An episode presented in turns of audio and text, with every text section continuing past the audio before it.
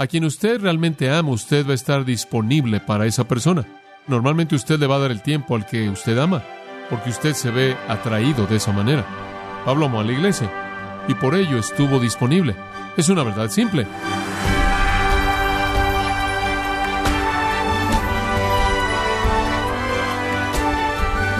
Queremos darle las gracias por acompañarnos en su programa Gracias a vosotros con el pastor John MacArthur.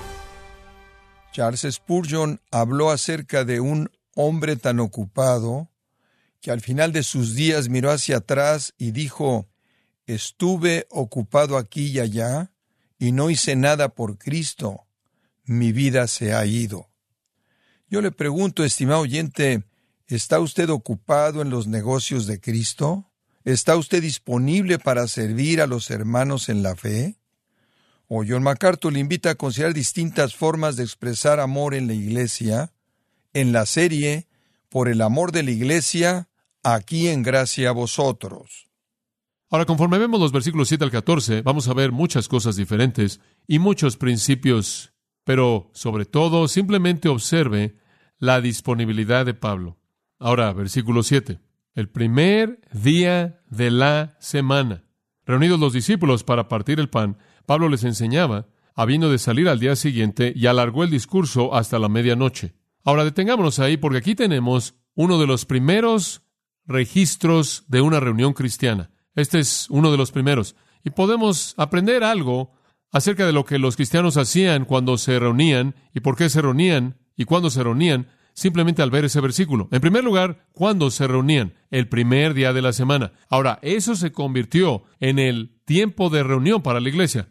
Ahora, ¿en dónde es que se reunió la primera iglesia? Bueno, observe aquí. Dice en el versículo 8 que se reunieron en un aposento alto. Se reunieron en todos lados. Primero, se reunieron en el templo, ¿verdad? Y usted puede imaginarse cuán popular fue eso. Hombre, eso debió haber sido interesante. Y después de eso comenzaron a congregarse en sinagogas. Usted sabe, Pablo iba a una ciudad, mucha gente se salvaba en la sinagoga y seguían viniendo a la sinagoga y tuvieron sus reuniones ahí. Pero eventualmente simplemente no funcionó en el templo y no funcionó en la sinagoga y entonces comenzaron a salir y establecieron sus propias asambleas cristianas. Y el lugar natural al cual irían, en primer lugar, fue a casas, ¿verdad? Entonces la iglesia comenzó en casas y debieron haber tenido algunas casas bastante grandes, algunas casas muy grandes para acomodar a los muchos cristianos que existieron en esos primeros años y yo diría entre la mitad y el final del siglo II, comenzaron a construir sus propios edificios para acomodar a todos los cristianos. Pero aquí todavía estaban reuniéndose en un aposento alto, en una casa. Y cuando Pablo escribió Colosenses 4:15, él se refirió a la iglesia en la casa. Cuando él escribió Romanos 16:5 y 1 Corintios 16:19, él se refirió a la iglesia en la casa. De Aquila y Priscila y Filemón también se refiere a la iglesia que se reunió en esa casa. Y entonces fue algo muy común en la primera iglesia y fue reunirse en casas y después más adelante se construyeron los edificios. Simplemente todo eso para decir esto. Es importante que la iglesia se reúna en algún lugar. No podemos existir en aislamiento, ¿verdad? Necesitamos la comunión, la unidad del cuerpo.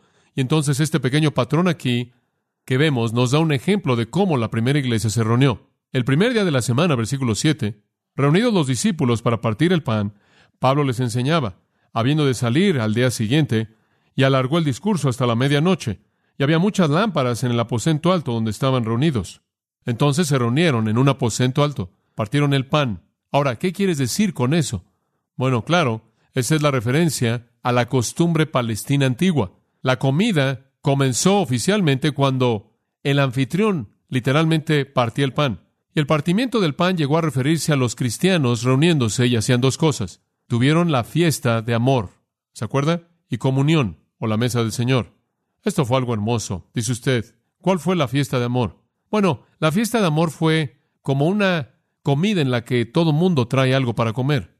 Y fue con el propósito de compartir. Una de las cosas básicas de la iglesia cristiana es la comunión, ¿verdad? Y amor. Y entonces la gente pobre venía y no podían traer nada y la gente que podía traer lo suficiente para la gente pobre y compartían todos como una expresión de amor, compartían de manera hermosa la comida en común, y era seguida inmediatamente por el partimiento del pan y la celebración del Día del Señor. Esto fue el partimiento del pan para la primera iglesia, la fiesta de amor agape y la comunión. ¿Sabe una cosa? Es algo triste pensar en esto, pero la fiesta de amor agape, en cierta manera, se desvaneció de la escena. ¿Sabe por qué? Pablo escribió 1 Corintios. ¿Sabe usted lo que les dijo en el capítulo 11? Él dijo, realmente echaron a perder la fiesta de amor. 1 Corintios 11. Permítame tan solo leerle un par de versículos. Y esto es lo que le pasó a la fiesta de amor. Simplemente se deterioró. Él dice en el versículo 20, 1 Corintios 11, cuando os congregáis, por tanto, en un lugar, esta no es la cena del Señor la que comen. En otras palabras, creen que vienen a reunirse para la cena del Señor, pero no es así. Ustedes la contaminaron. No es su cena. Porque al comer todo mundo come antes que el otro su propia comida.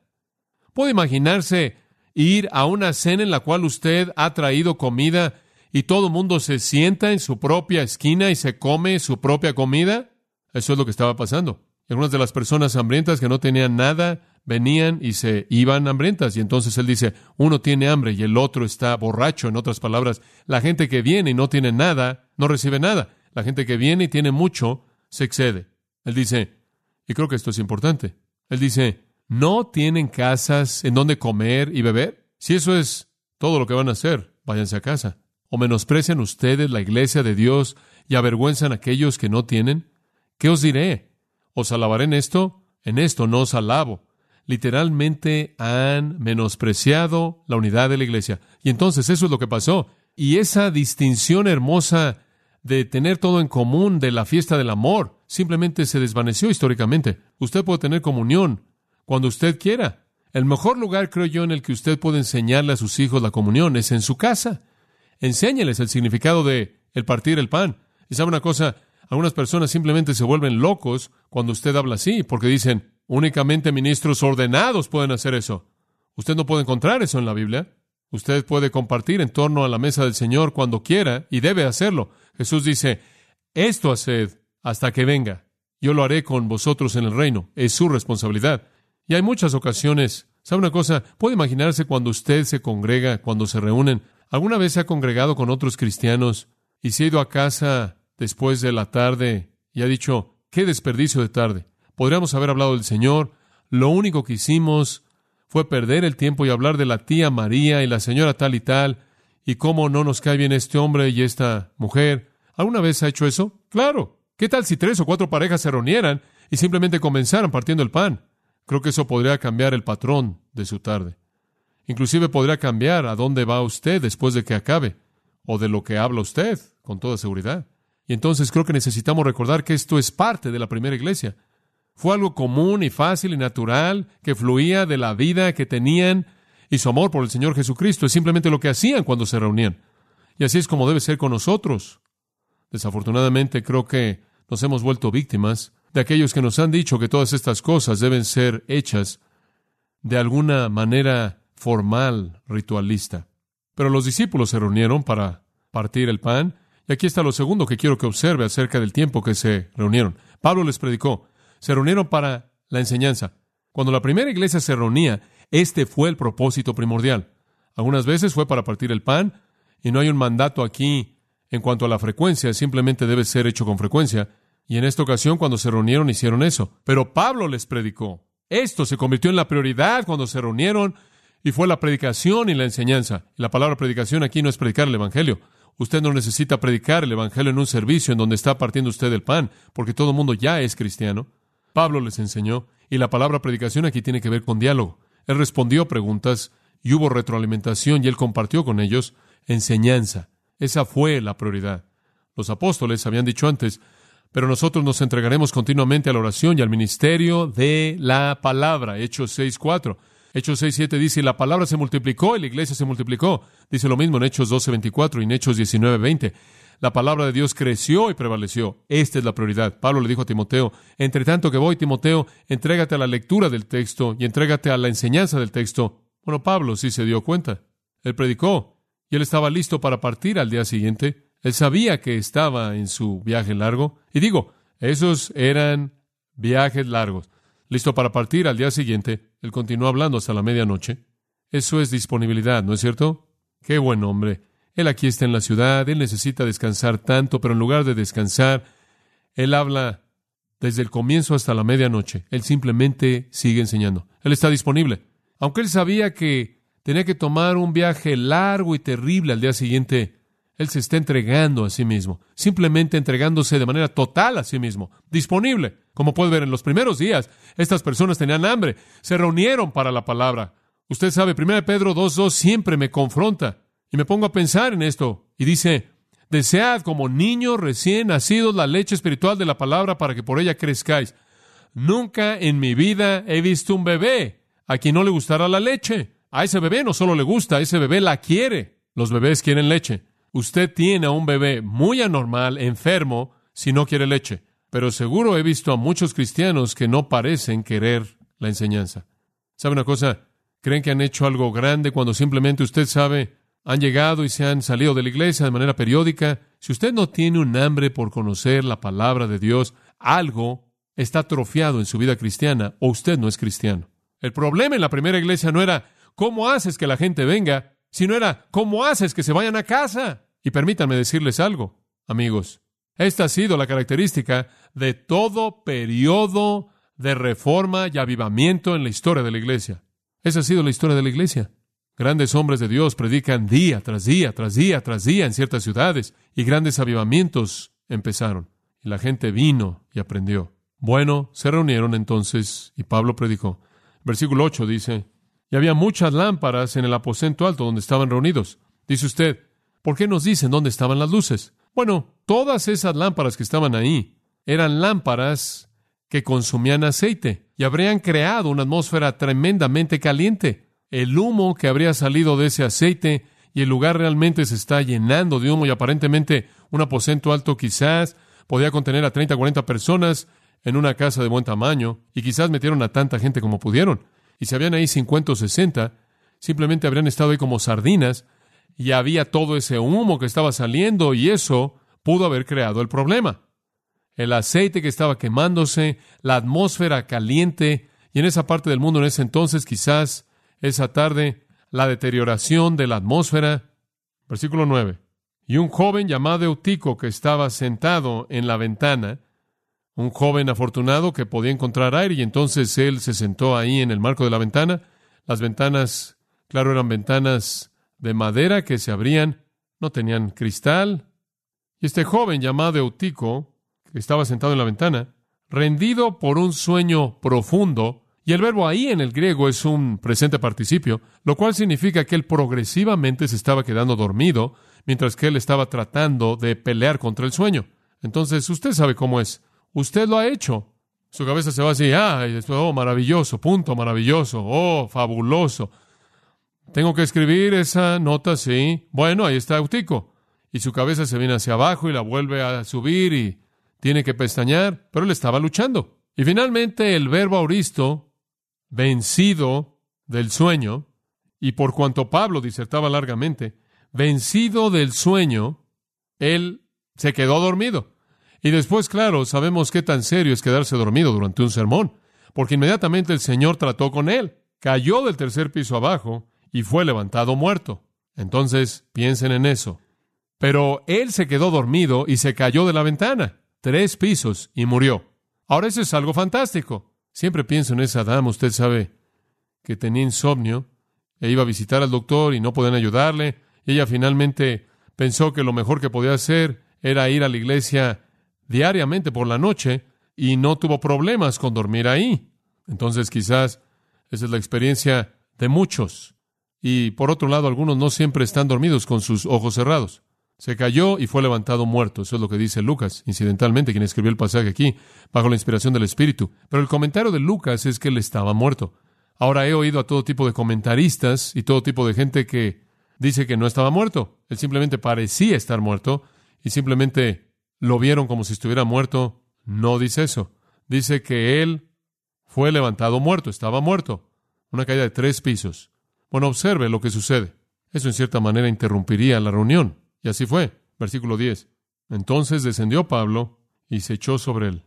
Y claro, la idea de se echó ahí es colocarse sobre él, no simplemente colapsarse sobre él, lo cual no lo habría ayudado en absoluto. Pablo descendió y simplemente se echó sobre él. Y dice, y abrazándole, en la idea de eso, es un verbo doble compuesto en el griego. Y significa que simplemente lo envolvió. Dice usted, ¿por qué hizo él eso? Bueno, quizás él se acordó de Elías y Eliseo en primero de Reyes 17, segundo de Reyes 4. ¿Se acuerda? Ambos abrazaron y se colocaron sobre un hombre y lo resucitaron de los muertos, lo cual fue un niño en ese caso. Y entonces él simplemente se coloca sobre Eutico, lo abraza, quien era un joven, quizás un adolescente, y me encanta esto. Él dice, no os alarméis, pues está vivo. Un comentarista liberal dijo, cuando él lo abrazó y se colocó encima de él, él podía oír que su corazón estaba latiendo y dijo, oh, está bien, y se levantó. No, estaba muerto. Lo que sucedió fue un milagro de resurrección. Y sabe una cosa, Pablo tuvo una gran oración y él oró en Filipenses 3:10. Él dijo, oro a fin de conocerle y el poder de su resurrección. Y hombre, él lo conoció, ¿verdad? Él conoció el poder de la resurrección. Él lo abrazó. En un minuto, un milagro sucedió. Todos los huesos rotos y todas las heridas de su cuerpo que habían causado la muerte se revertieron a sí mismas y él estaba vivo. Y usted puede imaginarse, eso realmente tuvo un efecto en la gente en esa pequeña iglesia, ¿verdad? Probablemente. Dice usted, ¿por qué hace Dios eso? Bueno, Dios siempre hace milagros para incrementar la fe. Y puede ser que en esa pequeña reunión, ahí en ese pequeño aposento alto, algunas de esas personas estaban diciendo, ¿sabes una cosa? Este hombre, no sé, ¿quién es este hombre? Hemos oído de él. Pero él realmente no había sido una parte grande de la vida en Troas. Él simplemente pasó ahí una vez. Él no era una gran persona como en Éfeso o Corinto, en donde él había estado frecuentemente. Y quizás algunos de ellos estaban diciendo, bueno, ¿podemos creer todo lo que él está diciendo? Digo, él ha estado hablando hasta la medianoche, digo, ¿todo esto es verdad? ¿Cómo sabemos que él es el profeta real de Dios o el predicador real de Dios? ¿Y qué es lo que Dios hace siempre para confirmar a sus maestros en la era del Nuevo Testamento?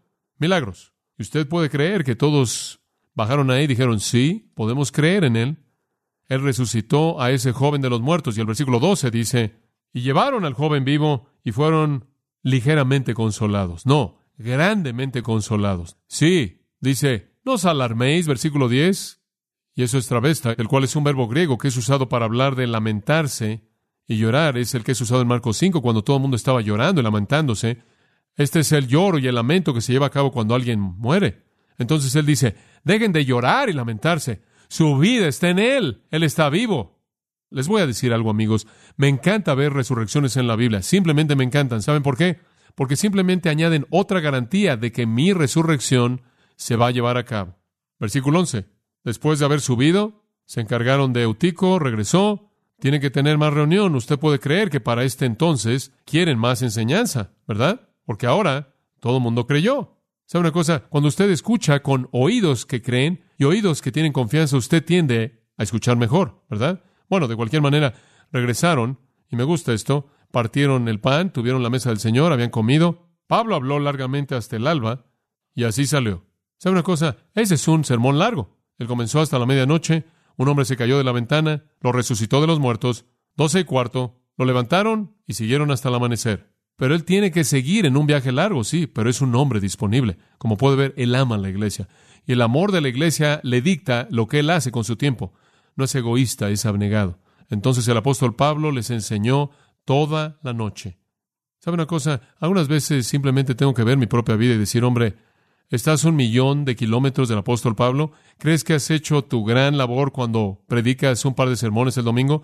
Y sabe una cosa, algunas personas creen, bueno, Di mi clase. Oh, estoy cansado, cansado. ¿Se da cuenta? Asistí a un estudio bíblico esta semana. Ya me expuse. Aquí hubo un hombre que no conoció límites. El ministerio de Sudon. No sé cuáles son sus dones, algunos de ustedes los conozco, pero ¿cuán disponible está su don? ¿Cuán disponible está usted? Pablo estuvo disponible, él amó a la iglesia. Y si ellos tenían una necesidad, él estuvo listo para satisfacerla, no importaba lo que le costara él. Pero si usted cree que ese tipo de disponibilidad es sorprendente, Ve el versículo 13. Nosotros, adelantándonos a embarcarnos, dice Lucas, navegamos a Son. Al día siguiente, claro, tenían que abordar esa nave y seguir con su viaje para recoger allá a Pablo, ya que así lo había determinado, queriendo él ir por tierra. Ahora, eso es sorprendente. Todo el mundo se sube al barco en Troas y viajan por más de 30 kilómetros a Son, excepto por Pablo. ¿Sabe usted lo que él hace? Él camina, dice usted. ¿Él camina? ¿Por qué hace él eso? ¿Qué hacían por costumbre esas personas a quienes él estaba dejando? ¿Qué hacían ellos? Lo acompañaban en su viaje. ¿Sabe usted por qué Pablo caminó? Pablo caminó para que pudiera tener más tiempo con ellos. hombre abnegado. Él no tenía prisa, ¿verdad? Él estuvo disponible. Oh, cuánto amó él a la iglesia. Él caminó por lo menos entre 20 y 30 kilómetros. Y probablemente la última parte él la caminó solo. Estoy seguro que él necesitaba ese tiempo solo con el Señor antes de que se reuniera con sus amigos en el barco. Bueno, eso es disponibilidad. Eso es disponibilidad. Entregarse a sí mismo toda la noche. Caminar la distancia que sea necesaria para ministrar. Oro porque Dios nos ayude a estar disponibles como Él estuvo disponible. Creo que también, finalmente, su amor por la iglesia es visible en su preocupación.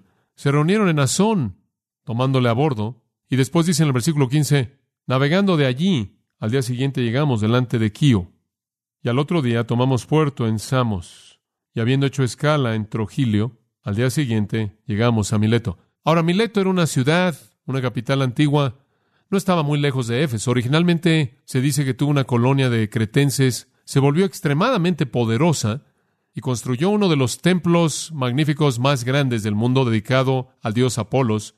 Entonces fue algo famosa. Pero llegaron a Mileto, no demasiado lejos de Éfeso. El versículo 16 nos dice entonces, porque Pablo se había propuesto pasar de largo a Éfeso, para no detenerse en Asia.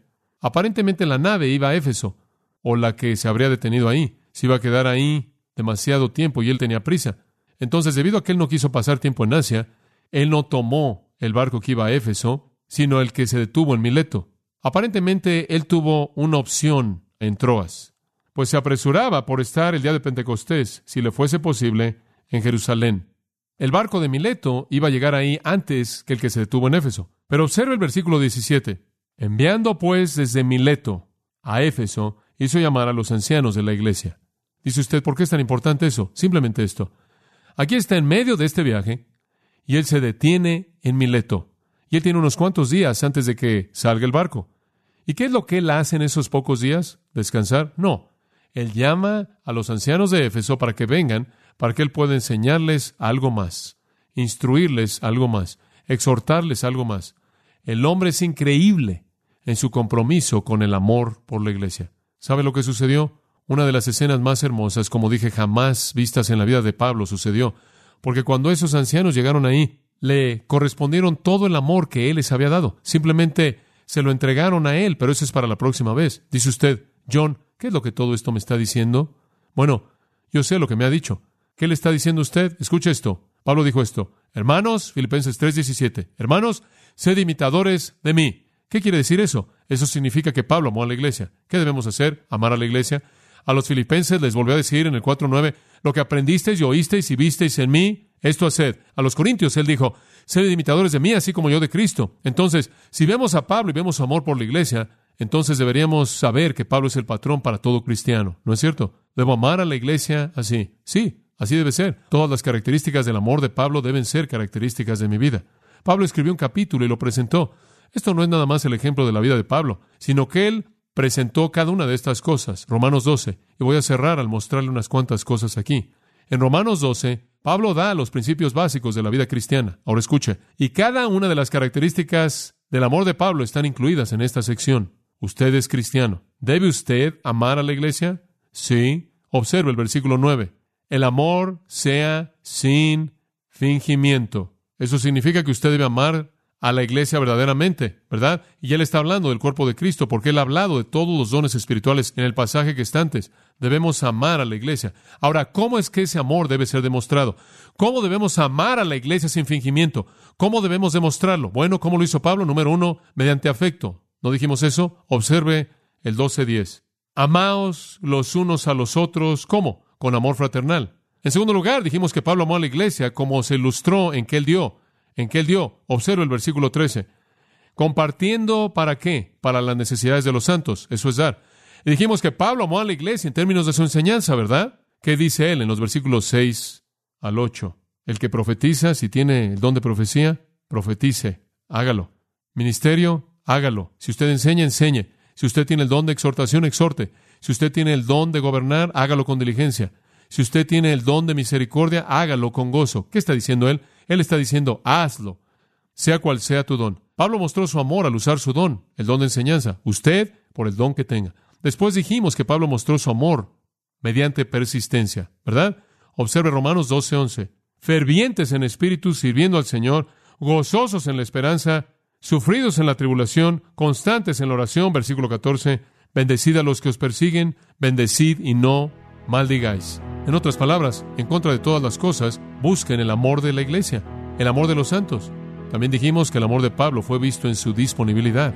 Observe al final del versículo 13, practicando la hospitalidad. Eso es disponibilidad, el amor a los extraños, la disponibilidad de entregarse usted mismo a las necesidades de otros. Y finalmente, el amor de Pablo fue visto en su preocupación. Versículo 15, aquí hay preocupación. Gozaos con los que se gozan, llorad con los que lloran. Amados, somos llamados a hacer lo mismo que Pablo hizo, amar a la iglesia como él amó a la iglesia, demostrándolo en las mismas maneras. Que así sea. Y oramos porque el Señor de alguna manera tome aquello que es el patrón de la vida de un hombre y lo haga el patrón de las vidas de todos los hombres.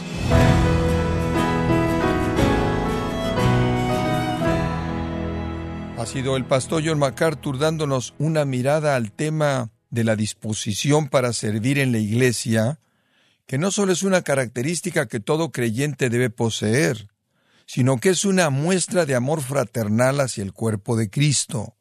En la serie, Por el amor de la iglesia, en gracia a vosotros. Estimado oyente, tenemos a su disposición el libro Estar Firmes, escrito por John MacArthur, donde nos enseña seis lecciones bíblicas que un creyente necesita aplicar para vivir en una cultura postcristiana. Puede adquirirlo en nuestra página en gracia.org o en su librería cristiana más cercana recordándole que puede descargar todos los sermones de esta serie por el amor de la Iglesia, así como todos aquellos que he escuchado en días, semanas o meses anteriores. Y recordar también que puede leer artículos relevantes en nuestra sección de blogs, ambos en gracia.org. Si tiene alguna pregunta o desea conocer más de nuestro ministerio, como son todos los libros del pastor John MacArthur en español, o los sermones en CD que también usted puede adquirir, escríbanos y por favor mencione la estación de radio por medio de la cual usted nos escucha en gracia a vosotros. Es importante conocer no solo el país y ciudad de donde usted nos escucha, sino también la radio. Para quienes contactan nuestro ministerio por primera vez, pueden solicitar una copia del mensaje de promoción sin costo alguno, un mensaje por oyente, únicamente. Si usted vive en los Estados Unidos o Puerto Rico, escríbanos a Gracia Vosotros, P.O. Box 4000, Panorama City, California 91412. O puede escribirnos a través del siguiente correo electrónico radio arroba